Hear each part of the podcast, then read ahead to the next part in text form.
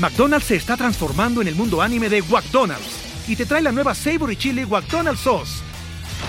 Los mejores sabores se unen en esta legendaria salsa para que tus 10-piece chicken wack papitas y Sprite se conviertan en un meal ultra poderoso. Desbloquea un manga con tu meal y disfruta de un corto de anime cada semana. Solo en McDonald's. ba baba go! En McDonald's participantes por tiempo limitado hasta agotar existencias. Esto no es radio. Hola, soy Micro, fundador y director de Esto no es radio, la casa productora que te trae coger rico y amar bonito. Y antes de que escuches este episodio, te recuerdo que Esto no es radio, el podcast estrena su cuarta temporada. En esta ocasión te traemos historias de cuerpos, cuerpos que resisten, cuerpos que cambian y cuerpos que exigen para seguir viviendo. Anótale en tu calendario, miércoles 22 de junio de 2022 y sigue Esto no es radio, el podcast del Logo Rosa en esto no es radio.mx, en Spotify, Apple, Google o donde sea que escuches tus podcasts. Al final de este episodio te invitamos a que escuches el tráiler de la cuarta temporada y sepas de qué estamos hablando. Y ahora sí, a coger rico y amar bonito. A veces te mareas porque te subiste a una montaña rusa, ¿no? Si eres una pareja heterosexual en Six Flags, ¿no? Y no tan corrido, ¿no? O sea, a veces, ¿sabes? A veces. Bienvenidos a Coger Rico y Amar Bonito. El espacio donde repensamos las formas en que amamos, cogemos y, nos, relacionamos.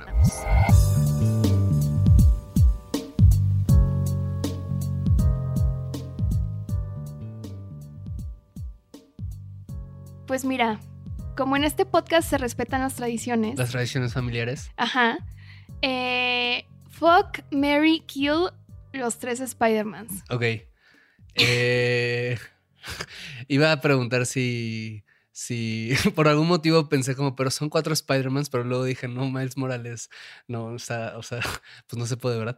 Este, eh, a ver, fuck Andrew Garfield, porque pues, es el más guapo creo. este. Mary Toby Maguire, ¿no? Porque, pues no sé, siento que, siento que ha de ser un, buen esposo ese Spider-Man, ¿no? Y Kill, la verdad, el de Tom Holland, o sea, se me hace el más X, el más O sea, no está mal, pues, pero no es tan guapo como uno, ni tiene como esta vibra de familiar, ¿sabes? Del otro, no sé. Familiar, wow. ya sé. Ya sé, o sea, pues digo, ya si me voy a casar, pues que sea porque pues voy a ser una feliz familia natural o algo así, ¿no? Muy natural Ajá, que valga. Sí, sí. ¿Tú? Eh, es que, ve, estaba entre fuck Andrew Garfield o Mary Andrew Garfield, pero la verdad es que si me caso con él, tengo más probabilidades de coger más. O no, porque estaríamos casados y se apagaría la llama de la pasión. Eso es un loophole del fuck Mary Kill. ¿no? Sí, ¿no? Sí. En realidad puedes coger con dos personas, con la que te vas a casar y con la que dices fuck. Eh, en realidad con la tercera también. Mientras lo matas. O sea, antes, idealmente, ¿no? Pero bueno, ¿cuál sería? resumen, eh, fuck Tom. Ajá. ¿Por qué no sé, no estoy muy segura. Creo que porque Toby Maguire mm, se me hace demasiado familiar. Luego Mary Andrew Garfield y perdón Toby, lo siento. F. No, pues F Toby Maguire, muchas gracias por todo lo que por, por, todo lo que hiciste por Nueva York. No sé, no has hecho nada por mí, Toby Maguire. Gracias por nada. Pero bueno, Paola, ¿de qué vamos a hablar el día de hoy?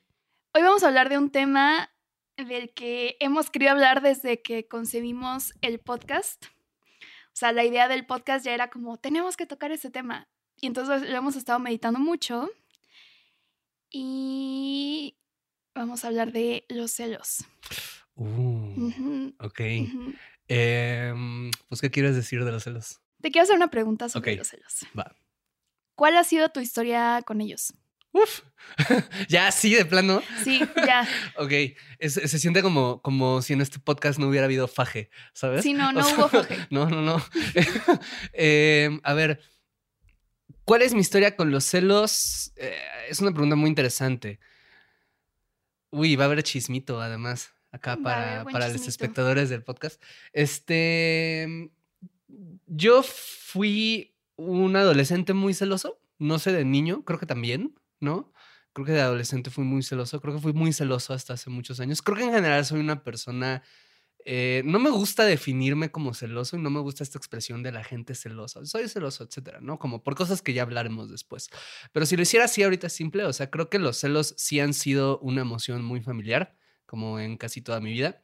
Creo que nunca he sido una persona, o al menos eso quiero creer, que ha tenido desplantes o acciones controladoras o feas como a raíz de los celos. Creo que siempre lo he vivido más bien de una manera un poco privada, porque la manera en la que he vivido mis celos tienen mucho que ver con ciertas inseguridades que tengo como muy reconocidas, como desde muy niño, y que como la manera en la que las he hecho es como tragándomelas, ¿no? Como, porque, porque si eres hombre hay de dos, ¿no? O sea, si, si- si sientes una inseguridad o le pegas a la pared o te la tragas en forma de autodesprecio, y yo soy más del estilo del, del, del Ajá. autodesprecio, entonces como que me las he tragado mucho, o sea, tiendo más a sentir celos y a no saber qué hacer con ellos y sentirme muy mal por ello y, y como nunca expresarlo de alguna manera y dar a entender como a la otra persona como de wow, César nunca siente celos cuando en realidad por dentro me estoy deshaciendo. Y creo que en la relación contigo hasta hasta hace muy poco que sucedieron algunas cosas que, que me dispararon, como que me recordaron esas inseguridades, ¿no? Como que había tenido dormidas un buen rato, no había sentido celos y como que yo sentía un poco como una sensación ambivalente de, tiene mucho que no siento esto, ¿no? Pero no sé bien por qué, ¿acaso ya me deconstruí? No.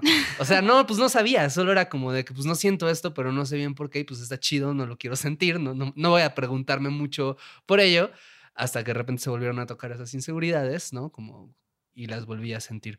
Pero bueno, es mi historia con los celos. Em, creo que mi familia es celosa, creo que mi familia tiene muy normalizada los celos. No creo que se hayan romantizado, pero sí creo que están muy normalizados. Y pues bueno, la cultura en la que estoy sí me enseñó claramente que los celos eran una forma de expresar amor hasta ya mucho más grande, ¿no? ¿La tuya? Yo no me consideraba una persona, entre comillas, celosa. De hecho, era todo lo contrario. O sea, me acuerdo que mis amigas me contaban mucho de. Eh, no, por, por ejemplo, estas dinámicas de este ligue ya es mío, ¿no? Y nadie lo puede tocar. Yo ya lo mié. Yo lo- sí, yo ya lo y es como, ok.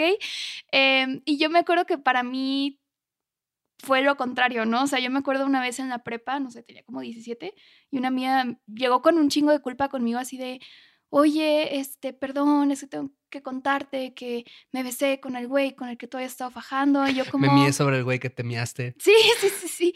Y yo así de, güey, pues no hay pedo, o sea, mm, o sea, para mí ni siquiera, ni siquiera entendía por qué ella sentía tanta culpa, ¿no? O sea, como que era algo que se me hacía muy ajeno. O sea, de hecho, los celos para mí en la adolescencia y en la infancia no, o sea, yo era como, ¿por ¿Y nunca qué? sentiste O celos sea, como de tus hermanos? Creo que era más como envidia. O sea, sí, sí estoy familiarizada más con la envidia en mi infancia. Y supongo que celos cuando era muy niña, ¿no? O sea, por ejemplo, cuando nació mi, mi hermano, que, al que le llevo dos años, sí me, sí me cuentan mis papás que estaba celosa, ¿no? Porque pues no me ponían tanta atención o lo que sea, ¿no? Pero después, ya cuando tuve eh, mi primera relación como de pareja, me acuerdo que yo sentía como que, wow, o sea, yo soy una persona cero celosa, qué extraño, ¿no? Como todo el mundo a mi alrededor está como celando muchísimo a sus parejas y, y como todo el tiempo teniendo miedo que les atraiga a alguien más y así. Y para mí era hasta como chistoso, ¿no? Como de, ay, dime quién te gusta, ¿no? Y es como de, no, ¿cómo te voy a decir yo eso? Y no sé qué, pero es que nadie me gusta y todo. Y creo que me di cuenta que no es que yo no pudiera sentir celos, sino que no, em, no se presentaban oportunidades para que yo lo- los viviera, ¿no? O sea, como que todo era muy, em, o sea, como que la relación estaba diseñada, porque aparte era una relación monógama, como para nunca hablar de otras personas que nos gustaran. Y entonces, como que no te enfrentas a esa posibilidad. Sabes que existe, sabes que a tu pareja le atraen otras personas, pero no te lo dice. Y entonces, como que, pues bueno, tienes los celos ahí como, como adormecidos, ¿no? Y entonces, Eh, después, cuando empecé a relacionarme de forma no monógama, como en una relación poliamorosa, luego en una relación abierta contigo, eh, me di cuenta como, ah, ok, es que sí puedo sentir celos. Y de hecho puedo sentir celos muy intensamente a veces, pero como que hay escenarios específicos que me los triggerean, ¿no? O sea, como que de repente puedo estar muy bien con que mi pareja esté con alguien eh, por ciertas características que yo asocio como que, ah, esta persona me parece una persona segura, ¿no? Eh, pero a lo mejor hay otro momento en la vida en el que digo, ah, ok, o sea, ahorita yo me estoy sintiendo vulnerable porque estoy, no sé, desempleada y entonces siento más celos en ese momento, ¿no? Entonces, em, también quiero hablar em, como de la relación entre la bisexualidad y los celos por ejemplo, ¿no? O sea, en, mi relación contigo, si tú te relacionas con una morra que me parece como muy chida, eh, que me atrae o lo que sea, como digo, ah, no mames, es que puedo empatizar con eso porque a lo mejor a mí también me parecería chido que, que, o sea, estar ligando con esa persona o lo que sea y entonces desde ahí como que la veo menos como una competencia, ¿no? O sea, como que el, el hecho de que desea a esa persona me hace verla como algo más que, que eso, que como si hubiera una, em, una competencia o como que yo tuviera que cuidarme de ella o así, ¿no? Pero por otro lado, eh, no sé, o sea, si de repente a ambos nos atrae la misma persona, pero le tira el pedo nada más a ti o solo a mí, pues también puede haber como una, una especie de envidia, ¿no? Como de, ay, o sea, o celos, envidia, no sé, no sé cómo dividirlo, a lo mejor es un poco de ambos, pero sí como de, ay, yo quisiese que me hubiera tirado el pedo también a mí, o no sé, ¿no? Pero mm, creo que es, es eso, es como una persona te puede confrontar y al mismo tiempo te puede atraer. Eh, especialmente cuando es de tu mismo género, ¿no? Entonces es, es fuerte. Esto se me hace súper chido que lo menciones porque creo que es algo que pasa muchísimo en relaciones donde hay o, relaciones, digamos, configuradas de manera hetera, o sea, de, hombre-mujer, ¿no? Donde alguna de las dos partes es bisexual o las dos, o relaciones este, de dos hombres gay o dos mujeres lesbianas, ¿no? De hecho, ahorita que mencionas justo lo de envidia y celos, ¿no? Me parece importante como hacer la distinción, la distinción ¿no? Eh, los celos son una emoción o un conjunto de emociones, ahí digamos que depende a quién le preguntes cómo lo va a definir de manera distinta, pero X, el punto es, son una reacción que tiene el cuerpo ante la sensación de que va a perder algo que es importante, ¿no? De que va a perder un vínculo. ¿no? Y sobre todo son una reacción que va dirigida hacia esa tercera cosa, esa tercera persona o ese tercer eh, factor que es lo que amenaza con quitarte eso que es tuyo, ¿no? Por eso podemos sentir los celos románticos o los celos sexuales son los más comunes, los que más asociamos a la palabra celos, pero en realidad pueden haber de varios tipos, ¿no? O sea, como se, le puede tener. Sí, le puedo tener celos. Sí, o sea, yo celar, por ejemplo, que pasas mucho tiempo en el trabajo. Exacto, ¿no? O a los hermanos o lo que sea, ¿no? Entonces tiene que ver con perder algo que es tuyo, que consideras tuyo, que vives como tuyo, que te es importante, ¿no? En cambio, la envidia tiene que ver con perder algo que no tienes con que se aleje algo que no tienes o con que otra persona esté disfrutando algo que tú deseas, ¿no? La sensación es muy similar de ambas, por eso como que creo que se confunden mucho, ¿no? Y porque como bien dices, a veces pueden aparecer en las dos empalmadas, ¿no? Como en este caso que mencionas, pues, pero se supone que esa es la diferencia, ¿no? A mí algo que me pasa, y, lo digo porque también como, como yo, yo que soy un hombre em, heterosexual, ¿no? Eh, es un poco más complejo que eso, pero vamos a decir que es como heterosexual. A mí me pasa algo muy similar con lo que describes, ¿no? Si hay una especie de celo que siento, ¿no? Cuando sé que hay, por ejemplo, una mujer que a mí me atrae, a quien tú le atraes, pero yo no, o que intuyo eso, ¿no? O sea, hay una especie de celo diagonal envidia, como, como, como una sensación de, ah, pero, pero, como, ¿por qué? ¿No? O cuando creo que es algo que sucede muy, o, sea, que he escuchado que sucede en relaciones abiertas, ¿no? Eh, y que yo también he experimentado, como estos celos o también envidia de la otra persona está viviendo ciertas cosas que a mí me gustaría, o la otra persona se está relacionando con personas que tienen características eh, físicas o de personalidad o sociales, etcétera, que me representan algún tipo de inseguridad, ¿no? O, eh, o que me dan miedo, cualquier cosa, ¿no? Entonces, y esto pasa mucho, de hecho, ContraPoints lo habla en su video de Envy, ¿no?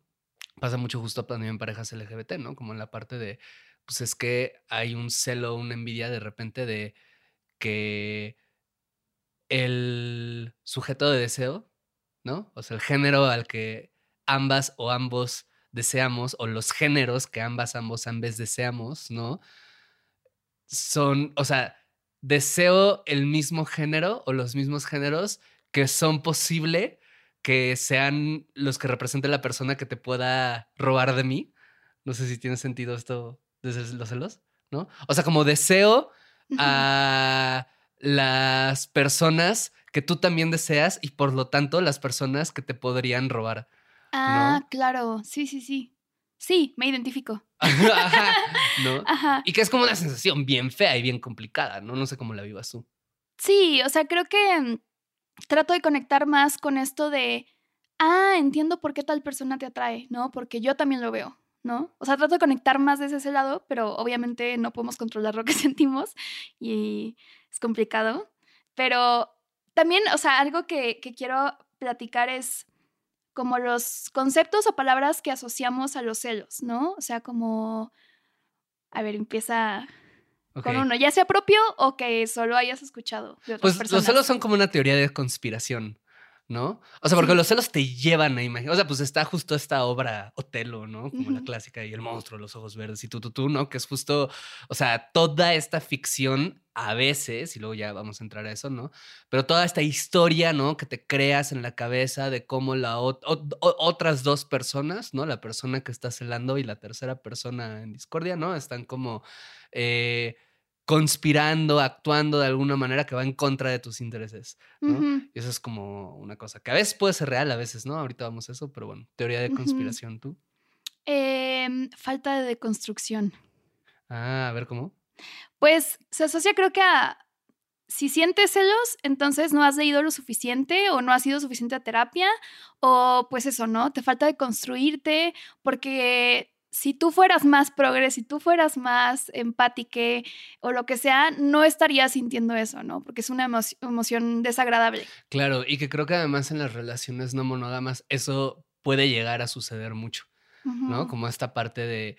Porque creo que lo complicado de los celos en, en muchas parejas, pero sobre todo como en las no monógamas, es que los celos generan un conflicto con el deseo de la otra persona, ¿no? O sea, tú estás celando algo que yo quizás deseo, ¿no? Y entonces, en ocasiones eso se vive como una amenaza a mi deseo, una amenaza a mi libertad, ¿no? Y a veces, creo malamente, puede llegar a haber como una respuesta no empática a esa inseguridad, ¿no? Desde donde dices de, es que no te has deconstruido lo suficiente, no has leído, no has hecho, ¿no? Como te hace falta como acá hacer... Echarle ganas. Eh, ajá, ¿no? O que se hace una petición, que esto creo que también sucede como en las relaciones monógamas, como de, es que si me amaras no sentirías esto, porque sabrías que esto es falso. Ah, no monógamas dices. No, monógamas. Ah, sí, sí, sí. O sea, como si me amaras o si estuvieras, ¿sabes? Como no deberías de sentir esto porque sabrías que esto que estás sintiendo es falso.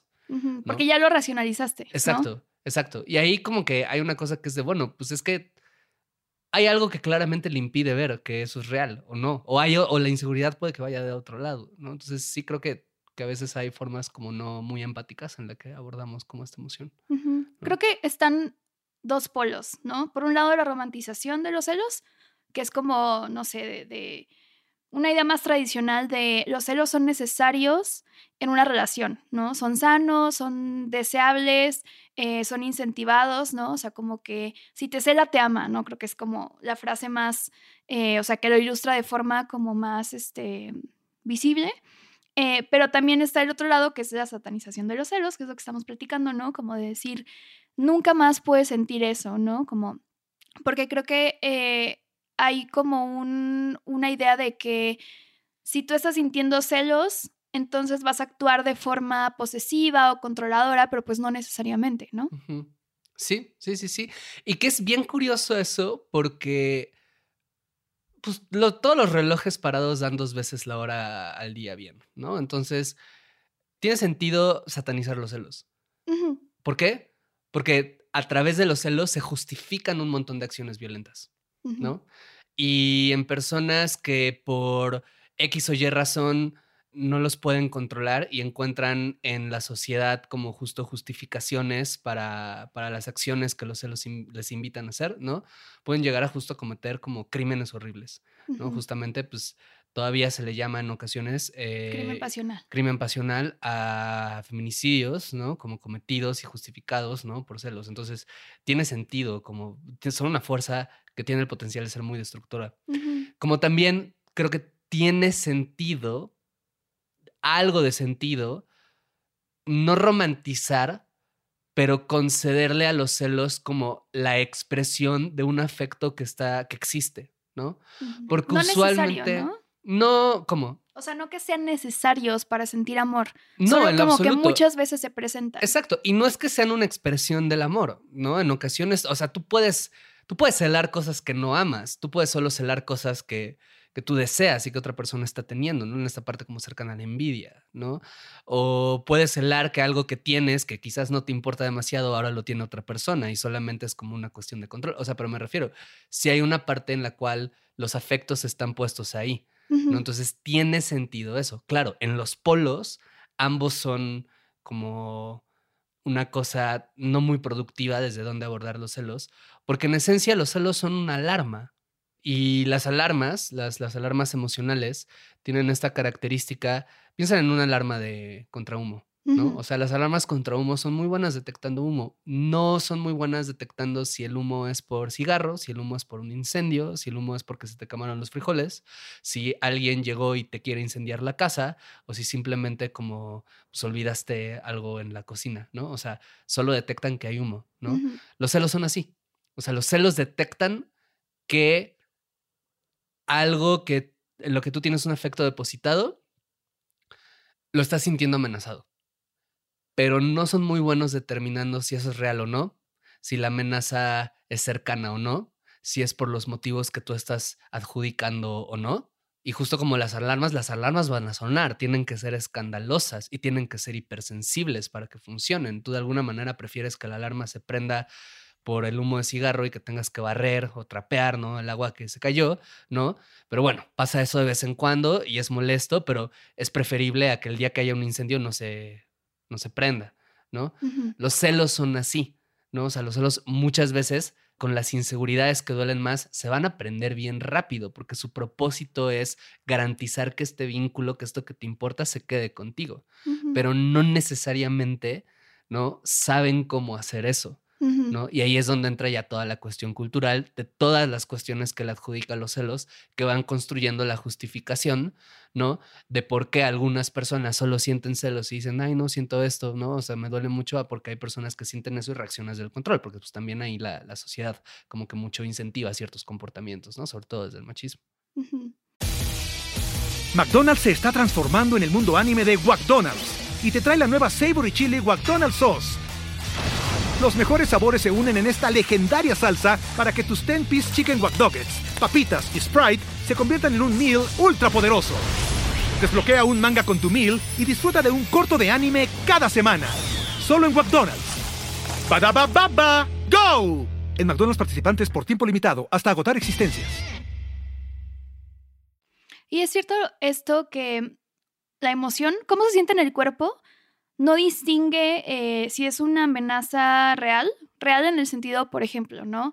Eh, sé que mi pareja eh, y yo estamos en una relación, en un momento en la relación en el que hay mucha tensión, hay, no sé, este, mucha agresividad, hay abandono, hay lo que sea, y entonces tú estás saliendo con alguien más, bueno, pues claro que voy a estar asustada, ¿no? O sea, porque si el vínculo está dañado, a diferencia de una situación en donde, ay, tú hiciste una nueva amistad y yo empiezo a sentir muy celosa por X razón, y a lo mejor mm, tú y yo estamos bien, o sea, no me vas a dejar por esa persona o, un ligue o no, lo que sea, pero a lo mejor desde mi inseguridad se siente muy real, ¿no? O sea, como que es difícil, em, es como la, la, ansiedad, ¿no? Es difícil... Otra teoría de conspiración. sí, sí, sí, exacto, o sea, es difícil decirle a tu cabeza como de, güey, no, no está pasando esto, tranquila, cuando hay una herida de por medio, ¿no? ¿Tú cómo sientes en el cuerpo los celos? Porque ahorita lo Mm, mencionaste y se me hizo muy interesante. Lo siento como en el estómago, Ajá. como el estómago un poco revuelto y, y- y calor, pero no rico. y se me acelera el corazón. Ajá, y, y no puedo, o sea, como que me cuesta em, continuar con la actividad que estoy haciendo. Es como, no, tengo que hacer otra cosa, tengo que distraerme o tengo que, eh, no sé, o sea, como ver una película ahorita o hablar con una amiga o, ¿no? O sea, como salirme de mi casa. Ay. sí, ya sé. No, es que, o sea, es que se sienten horribles. Yo lo siento también muy así. Igual, como en el estómago, como un vacío en el estómago, como este mismo calor no chido, como en el pecho que escribes. Y en mi caso es una cosa, o sea, que siento como, como frío y calor al mismo tiempo, ¿sabes? Como si se me fuera toda la temperatura de golpe, pero al mismo tiempo, como si se me fuera toda la temperatura en un horno. No sé si me doy a entender. No. Como si me metieran en un congelador, me congelara y de un momento a otro me metieran en un horno yo Ah, estando ya, congelado, ya, ya. ¿sabes? Como que mi cuerpo está frío, pero al mismo tiempo hay como un calor superficial, no agradable recorriéndolo, ¿no? Y esto como un pensamiento obsesivo. Y eso lo rescato porque ahí es donde creo que tanto la satanización como la romantización de los celos como que son muy peligrosas y muy poco útiles al momento de abordarlos. Porque como dices, hay situaciones en donde los celos sí te están avisando. O sea, hay situaciones donde la alarma se prende porque se está quemando tu casa. ¿no? Y hay situaciones en las cuales la historia que creas en tu mente es de hecho lo que está ocurriendo, ¿no? Y más bien tu mente está siendo muy perceptiva para unir puntos, ¿no? Que quizás eh, conscientemente no estás logrando unir, pero inconscientemente, ¿no? Intuitivamente estás viendo señales que hablan de por qué determinado fenómeno está ocurriendo y que es real. Y también hay muchas ocasiones en donde eso no es real, ¿no? De nuevo, la alarma te avisa que hay humo, no necesariamente te avisa qué está pasando, ¿no? Y por eso como satanizarlos y decir, no es deconstruido sentirlos, es como, güey, o sea, es como si dijeras, no es deconstruido vomitar, ¿no? O sea, la gente vomita porque se marea, porque tiene una función, ¿no? Y a veces te mareas porque te subiste a una montaña rusa, ¿no? Si eres una pareja heterosexual en Six Flags, ¿no? Y no te han corrido, ¿no? O sea, a veces, ¿sabes? A veces te mareas por eso y no estás expulsando ninguna toxina, que es el propósito del vómito, pero pues eso sucede, ¿no? Eh, pero no por eso vas a señalar como, ajaja, míralo, ¿no? Mira ese güey que está vomitando, ¿no? Por falta de trabajo en sí mismo. Pues no, Sí, como creo que romantizarlo tampoco es útil. siguiendo con esta, con esta analogía del vómito, es como, si tú nada más estás vomitando porque te sientes mal, no hay pedo, güey, o sea, te cuidamos y todo. Si tú le vomitas a alguien en la cara porque te cae mal, pues ahí ya no estás manejando bien los celos. Exacto, exacto, exacto, ¿no? Exacto. Y, y esto que dices me parece súper, súper, súper eh, preciso porque es el tema de los celos, pero el tema ético de los celos no es que lo sientas o no, es qué haces con eso que estás sintiendo a nivel individual. Y a nivel social creo que como cultura estamos incentivando que la gente haga a partir de determinadas emociones. ¿no? O sea, Sí. si estamos incentivando que la gente vomita en la cara o no. Sí, es como, por ejemplo, esto de justo romantizar los celos, ¿no? Y esta escena, no sé, del güey diciendo como, es que te vine a buscar, este, a casa de, a, a la fiesta porque te quiero proteger y porque es normal que te cele y no quiero que estés ligando o lo que sea, ¿no? En- y en lugar de hacer eso, ¿por qué no le dice a su pareja como, oye, estoy sintiendo esto, no quiero limitarte, no quiero que no puedas salir, pero nada más necesito que me reafirmes que estamos bien, que me amas, que todo chido, que, que estamos en estos acuerdos en la relación o lo que sea, ¿no? Mm. Y ya, ¿no? En lugar de actuar de estas formas, pues eso, de desde el control, o sea, coartando como la libertad de, de- de la otra persona sin hacer una revisión propia. Claro, claro, ¿no? O sea, si estás sintiendo algo horrible, creo que es justificable decirlo, pero nunca es justificable controlar a otra persona por eso que estás sintiendo. O sea, tus emociones negativas no justifican la violencia que seas capaz de cometer contra otra persona por dejar de sentir eso. Oigan, En esto no es radio, nuestra casa productora, andamos de estreno. Queer, el podcast de historias disidentes, regresa con la segunda temporada. Busca este podcast en estonosradio.mx o en donde sea que escuches tus podcasts.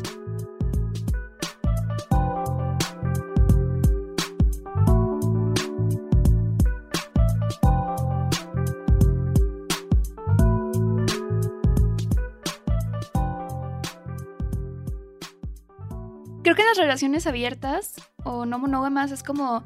Es complicado porque de repente tú puedes decirle a tu pareja, como, oye, la neta, me están sobrepasando estos celos, ¿no? Ahorita estoy en un mal momento, estoy muy vulnerable porque X cosa que está pasando en mi vida. Eh, te pido que, por ejemplo, eh, no sé, eh, solo veas a pocas personas o personas que yo conozca o lo que sea. Y entonces se va negociando esto, ¿no? Bueno, no me gusta la palabra negociar tanto, pero me suena así muy, muy a una empresa, pero, pero eso, se, se van como... Dialogando. Dialogando, exacto.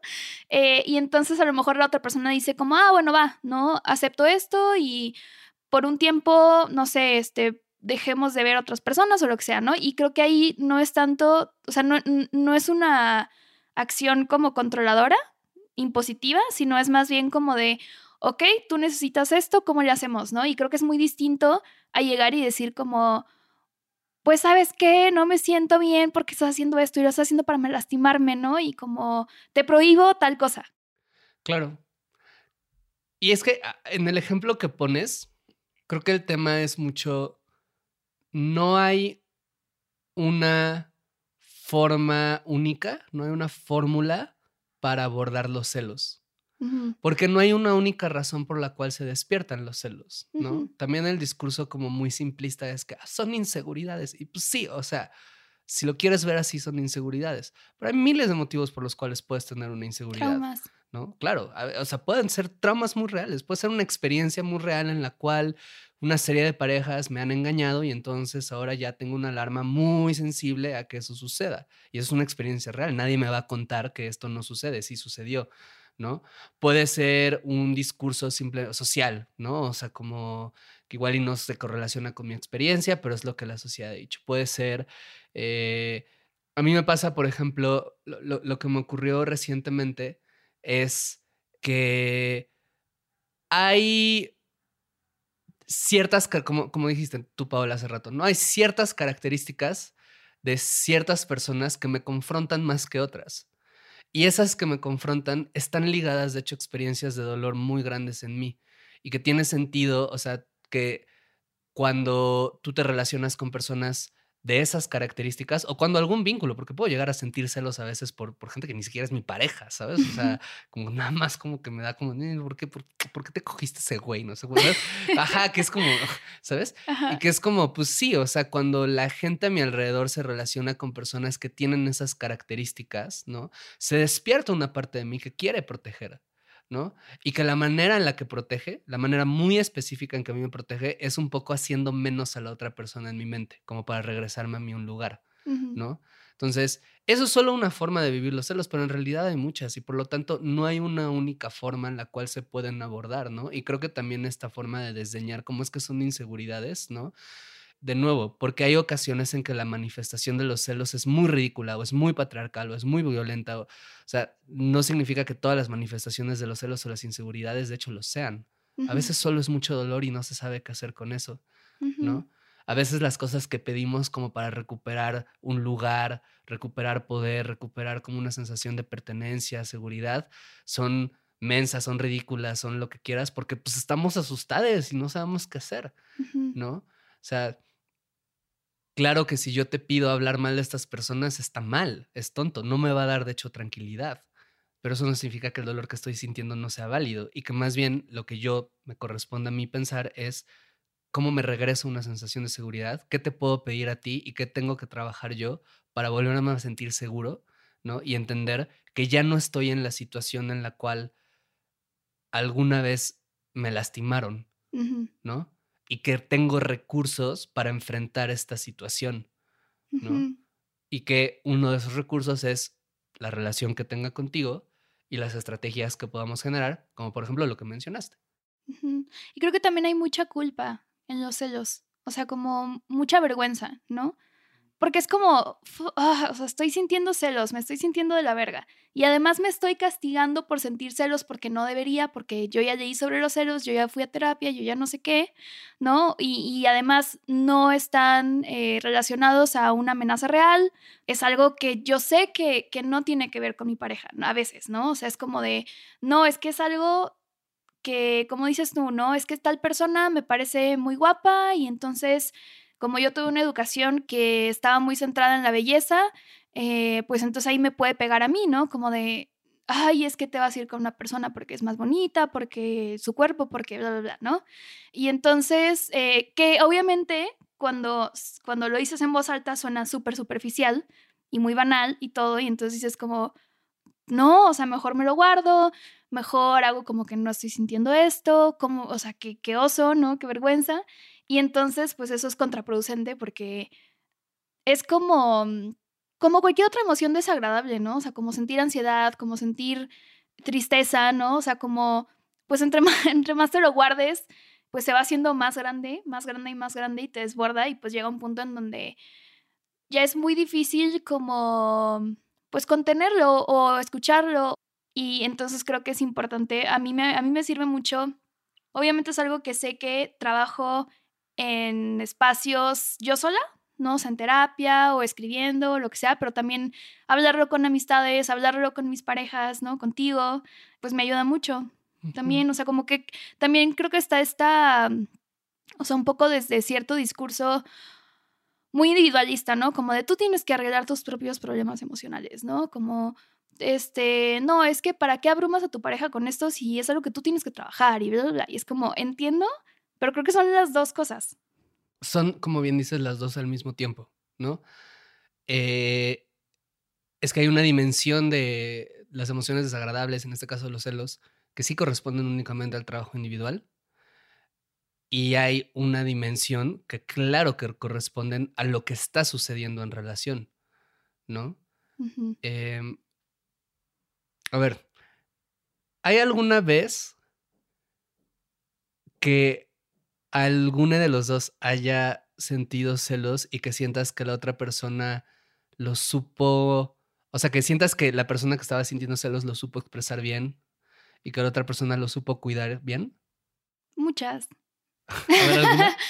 Em, a mí algo que me pasa es que por alguna razón me siento más cómoda de que tú te relaciones con personas que yo conozco o que sé que son parte de tu vida de hace tiempo, ¿no? Porque es como que, ah, yo ya sé qué lugar ocupan en tu vida, sé que reconocen nuestra relación, sé que entienden que estamos en una relación abierta, sé que todo esto, ¿no? O al menos me da esa, esa impresión y entonces me siento más tranquila. Cuando es gente completamente nueva, que a lo mejor ni tú ni yo conocemos mucho y así, es algo que mm, te lo he expresado como de, a ver, esta persona yo no la conozco y, y a lo mejor tú tampoco, y entonces necesito que me reafirmes un poco más, ¿no? O Mm. sea, como que también es mucho, creo yo, o sea, simplemente confiar en ti, ¿no? O sea, confiar en, en tus intenciones y confiar en como, a ver, si es una persona que es diseñosa o que, o sea, no sé, tiene una intención que no me agrada y que, que no, o sea, como, pues tú mismo te vas a alejar de ahí, ¿no? O sea, como que, pero sí, creo que tú has sido como muy empático y, muy comprensivo y todo, muy cuidadoso con eso, o sea, como de no eh, decirme como, ay, estás exagerando, o como de, ay, o sea, solo está en tu cabeza y como no es la realidad, o sea, sino como de, entiendes que es algo mío, pero también lo validas, ¿no? O sea, el hecho de que lo estoy sintiendo y como que eso, no sé. Ah, sí, bonito. Sí. ¿Tú? Sí, sí, o sea, es que pensaba de este ejemplo que pones que creo que lo que me ha pasado en esa situación, que sí me ha pasado en, en algunas ocasiones cierta sensación de recelo, como de sentir como de que no estás confiando. Y luego entiendo lo que dices, o sea, como de, a ver, no es que no esté confiando en mí, es más bien que es una situación, porque era lo que hablábamos el otro día, como esto que dices de las personas como que ya conocemos a ambos o, o- o que tienen ya una historia en mi vida y todo.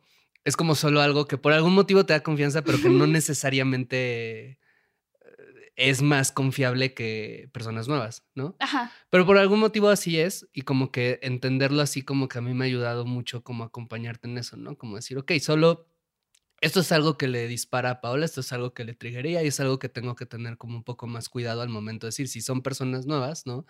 Como en efecto, creo que lo que a mí me corresponde es como no ponerme en un lugar entitled de, ah, es que tienes que confiar en mí, en, o sea, sino más bien como de, a ver, o sea, ¿cómo puedo presentarte este deseo que yo tengo de una manera en la cual te haga sentir segura?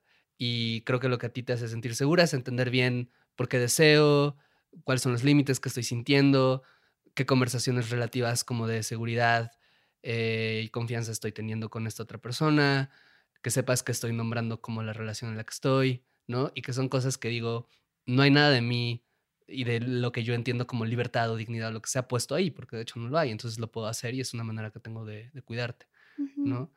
Y a mí creo, pues es que creo que, o sea, justo en esta tónica de lo que hemos hablado de, o lo que he estado diciendo de lo que me despierta de la gente, o sea, como que hay ciertas personas que, que me hacen sentir como celos. Creo que la verdad, a mí lo que me pasa es que me cuesta mucho trabajo hablar de eso. Me cuesta mucho trabajo siquiera reconocer que lo estoy sintiendo, porque es como este imperativo de, no debería estar sintiendo esto, ¿no? Como es, una, justo una emoción como vergonzosa. Y que creo que algo que, que, me ha ayudado muchísimo de ti es que me has invitado como a hablar de eso como una manera muy amorosa, como que lo has escuchado, incluso cuando he hecho comentarios que no necesariamente son justos, ¿no? Eh, como que los has escuchado y has como validado como, ah, ok, veo que lo que te duele es esto, ¿no? No me hace segunda, no, no, no validas desde el repetirlo o solo como, ah, ok, o sea, veo que cuando piensas o sientes esto, lo que estás sintiendo es esta, esta cosa y es como así, ¿no? Y como creo justo a mí lo, lo, que me ha ayudado mucho es también el las maneras que tienes como de expresarme el lugar que ocupo en tu corazón y en tu deseo y porque ese es un lugar que no necesariamente entra en conflicto cuando deseas a alguien más o sientes algo por alguien más. No llamemos romántico, solo como amistoso, de confianza o, o emociones que pueden llegar a... Ternura. A, ajá, ¿no? O sea, como que sí pueden llegar a confrontar, ¿no? Pero como el saber como, ah, ok, o sea, esto existe en una dimensión de Paula que no está entrando en conflicto con, con, con lo que es esta relación, ¿no? Uh -huh. Este vínculo. Eh, que además en nuestro caso somos una pareja exclusiva en lo emocional, ¿no? Bueno, lo romántico, ¿no? En lo emocional, ajá, en lo romántico. Sí, porque, sí, sí, en lo emocional. No sentimos emociones por nada. ¿sabes? Por, por nada nadie. ni nadie más. Ve, veo un perro, ¿sabes? En la calle y es como, no siento nada por ti, perro. No, ¿Sabes? Veo a mi, a mi mamá y digo, mamá, no siento nada por ti. ¿Sabes? Perdón. Solo por Paola. Solo por Paola. No, no este, no, es exclusiva como lo romántico y en, ajá, en lo pareja. que asociamos. Ajá, exacto, ¿no? Pero creo que eso es algo como que, que incluso en vínculos que no son pareja, como que siento que, que, que a mí me ayuda mucho. ¿Sabes? Como cuando digo, ah, entiendo por qué esta amistad que tú y yo tenemos no entra en conflicto con esta amistad que tú tienes con otra persona. Pero bueno, uh -huh. regresando a tu caso, siento que es algo como que también has sido muy paciente conmigo, ¿no? Y que Solo nos estamos echando mucho... flores en este episodio. Sí, no, Perdón, sí lo estamos pero... haciendo. No, pero es que, es que creo que, o sea, y, y, de nuevo, como... Hemos aprendido cosas. No, sí. En estos dos años. Bueno, sí, sí, sí, sí. Y, y, hay algunas cosas de estas que platicamos que no es con la intención de decir, ah, miren, esta es la respuesta, sino solo a nosotros, como lo hemos hablado desde el primer episodio, ¿no? A nosotros sí nos ha costado no tener referentes de repente, Mm. ¿no? Entonces, pues bueno, que sea un referente de lo que sea para quien sea, de lo que se les antoje.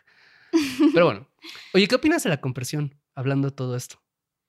Eh, ¿Podrías definir qué es la qué bueno compresión? que mencionas orgánicamente la compresión. Sí, porque... sí, sí. Qué bueno que no mire ahorita el guion y el tiempo que llevamos, ¿no? Para saber qué temas tenemos que abordar antes de que acabe los 44 minutos que llevamos, ¿no? bueno, la conversión es un concepto que se usa mucho eh, desde la no monogamia, desde las comunidades poliamorosas, para describir una especie como de alegría, como felicidad empática que sientes cuando una persona que quieres o que amas experimenta placer o felicidad, ¿no? Uh -huh. No contigo, sino con otra persona o por otra cosa, ¿no? Básicamente entonces, es como decir, siento cosas bonitas de que estés enamorada o cogiendo lo que sea con alguien más. ¿no? Exacto, sí, que es algo que, por ejemplo, creo que es muy fácil de de observar, o sea, como que podemos observarlo em, en, relaciones de amistad, ¿no? O sea, si una amiga llega y me cuenta como, güey, conocí a alguien y estoy súper enamorada y no sé qué, y cogimos bien chido, yo solo voy a sentir como mucha alegría y como, Mm. como de, güey, tú lo mereces, ¿no?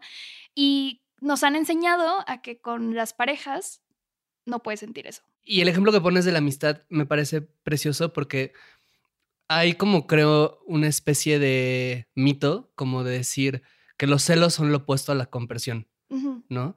Y no creo que sea así. En realidad creo que puedes llegar a sentir ambas al mismo tiempo, ¿no?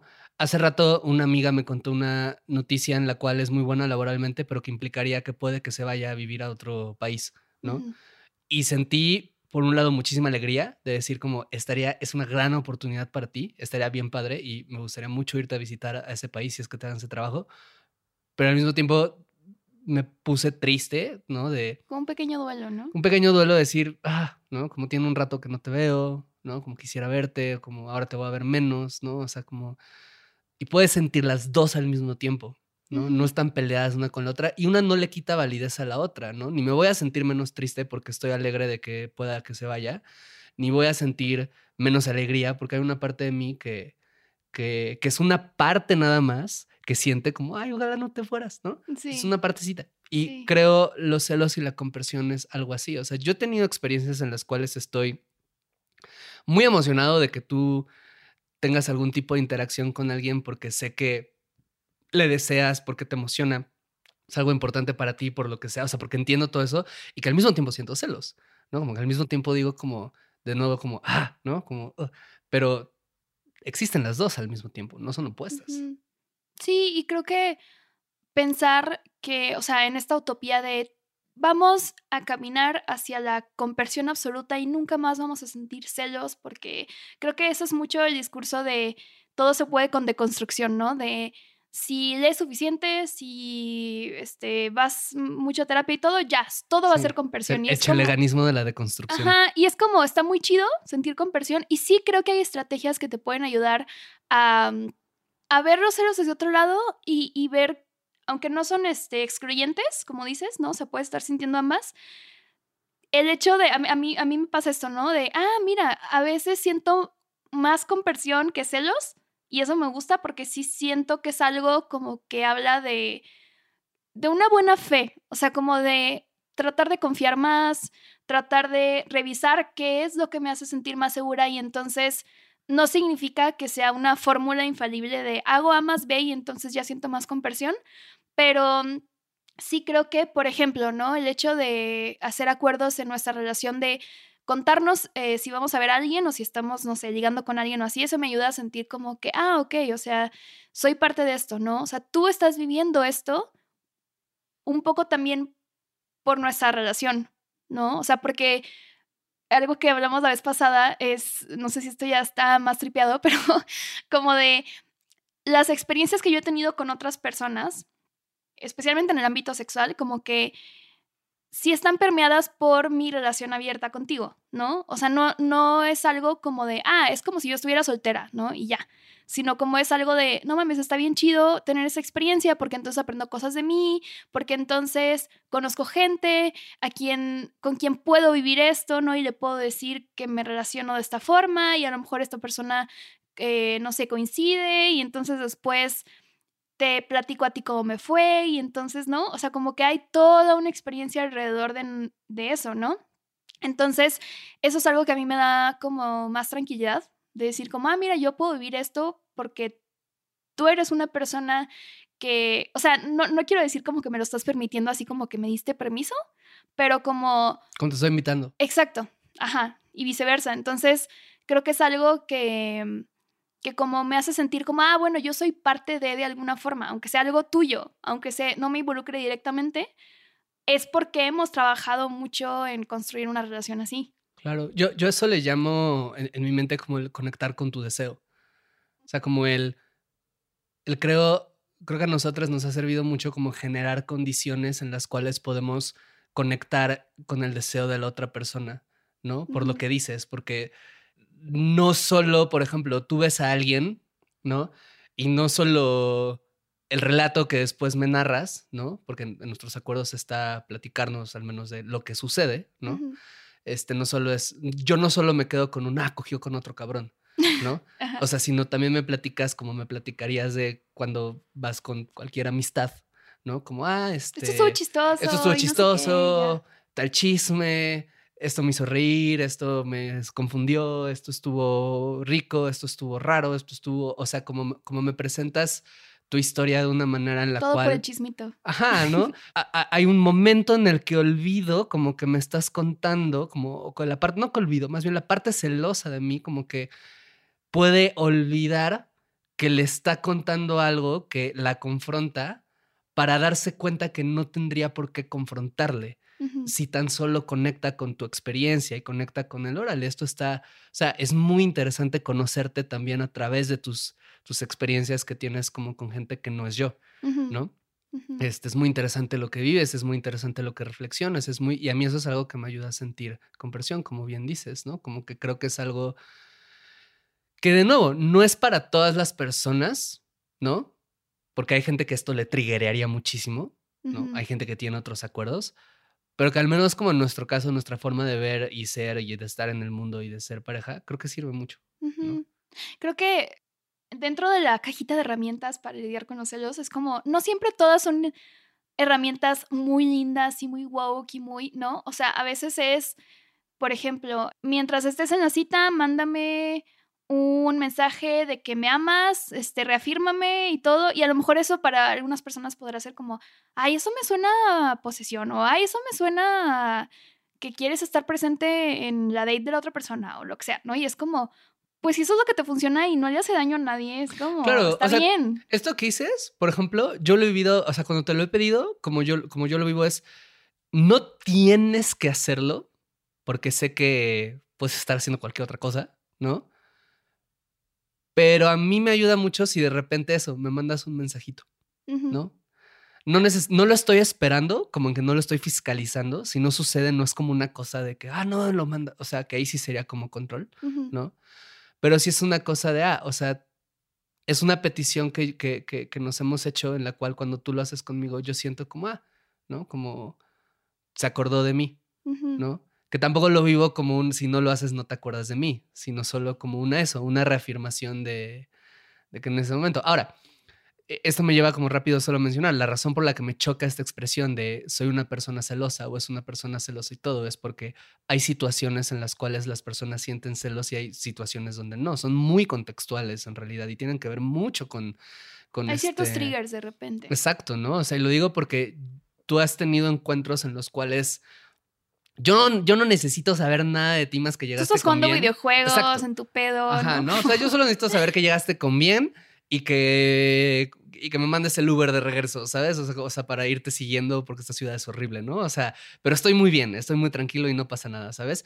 Y hay otras situaciones, hay otras, han habido otros momentos en donde por cosas mías yo me siento más vulnerable y entonces necesito como, o me viene bien este tipo de, de reafirmación de lo que es nuestra relación, ¿no? Y que yo sé que no está chido si yo te lo impongo, pero que sé que tampoco pasa nada si te lo pido. ¿no? Y que sé que, bueno, al menos hemos hablado que es una petición que, que- que tienes presente y que en ese sentido cumples y eso está muy bonito, ¿no? Y que creo que ha sido al revés, ¿no? También. Sí. Ahora sí, para cerrar.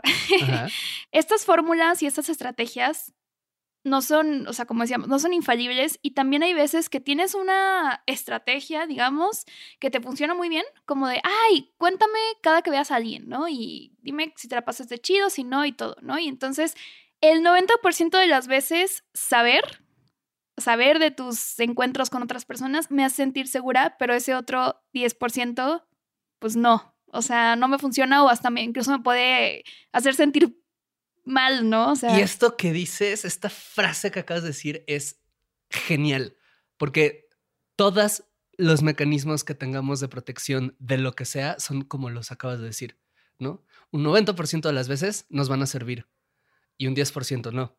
Y ese 10% o más. o más no implica que el mecanismo necesariamente sea erróneo, no implica que las cosas están fallando necesariamente. O sea, todo lo que implica es, ahí hay una grieta, hay una variable desconocida, que está influyendo en que este mecanismo no esté logrando hacer, no esté logrando cubrir la función que, que necesita y que eso es una gran oportunidad de crecimiento, ¿no? A mí lo que más, más, más rescato de mi experiencia con los celos en, en una relación no monógama es el pensar en los celos como una vía de crecimiento.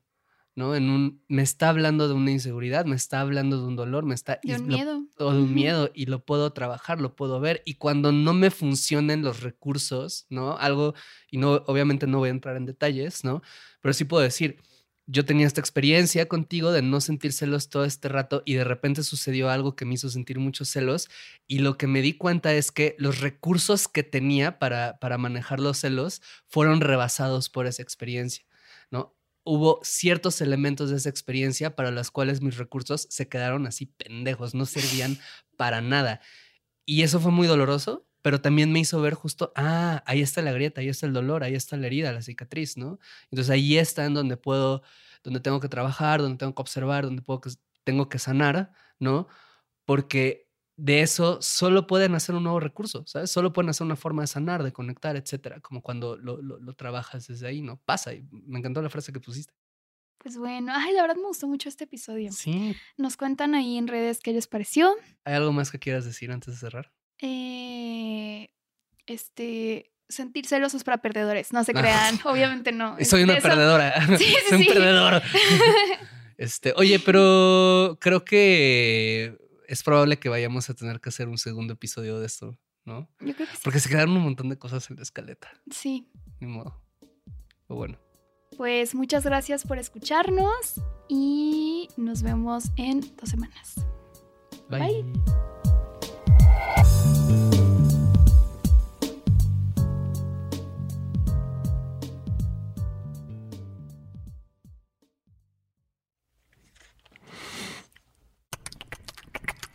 Somos cuerpos.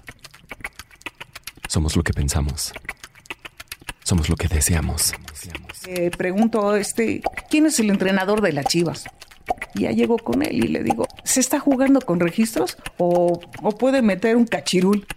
Por eso, en esta cuarta temporada de Esto no es radio, contamos historias de cuerpos que que resisten. Seguimos poniendo el cuerpo. Si lo dices porque a ti no te tuve miedo, no te tengo miedo ni a ti ni a nadie. Ustedes los matan por nada. Si yo pierdo la vida defendiendo a mi familia, yo imagino que la vale, ¿no? Cuerpos que cambian. Es muy fácil de entender. Vas a crecer. Y, y sientes que no lo estás haciendo bien. Te hace hasta replantearte si en realidad voy a ser suficientemente bueno. Cuerpos que sobreviven. como por instinto fue eh, tirarnos en la arena y meternos abajo de la, de la camioneta. Entonces pasa el avión y vuelven otras explosiones. No recuerdo exactamente cuántas. El doctor necesita que alguien le ayude porque con una mano abre el párpado y con la otra inserta la jeringa. Cuerpos que exigen. Todo Guadalajara está viendo esta transmisión, la sociedad está de testigo. Si acaso me llegan a pegar un tiro, por pura inercia, voy a jalar el gatillo. Historias de gente que pone el cuerpo. Porque al final es lo único que tenemos. Esto no es radio. Historias para seguir viviendo y acuerpando y escuchando Y de repente encuentras un dolor muy grande en esa familia. y amando Y después supongo que por el miedo a que se pierda el clan, y abrazando adopta a un niño. y creciendo. Siempre, aunque yo diga que estoy cansada, yo digo, no, yo tengo que seguir luchando. Ganemos o perdamos, pero yo digo, yo sigo. Esto no es radio. Temporada 4. Disponible en esto no es radio.mx, Spotify, Google, Apple o donde sea que escuches tus podcasts. Instagram y TikTok arroba esto no es radio MX. 22 de junio 2022.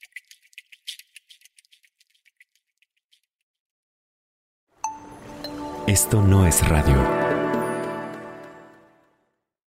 With the Lucky Land slots, you can get lucky just about anywhere. This is your captain speaking. Uh, we've got clear runway and the weather's fine, but we're just going to circle up here a while and uh, get lucky. No, no, nothing like that. It's just these cash prizes add up quick. So I suggest you sit back, keep your tray table upright, and start getting lucky. Play for free at LuckyLandSlots.com. Are you feeling lucky? No purchase necessary. Void where prohibited by law. 18 plus terms and conditions apply. See website for details. You've worked hard for what you have your money, your assets, your 401k, and home. Isn't it all worth protecting? Nearly one in four consumers have been a victim of identity theft. Lifelock Ultimate Plus helps protect your finances with up to $3 million in reimbursement. LifeLock alerts you to identity threats you might miss, and if your identity is stolen, your dedicated U.S.-based restoration specialist will work to fix it. Let LifeLock help protect what you've worked so hard for. Save 25% off your first year on LifeLock Ultimate Plus at lifeLock.com/slash-aware. Terms apply.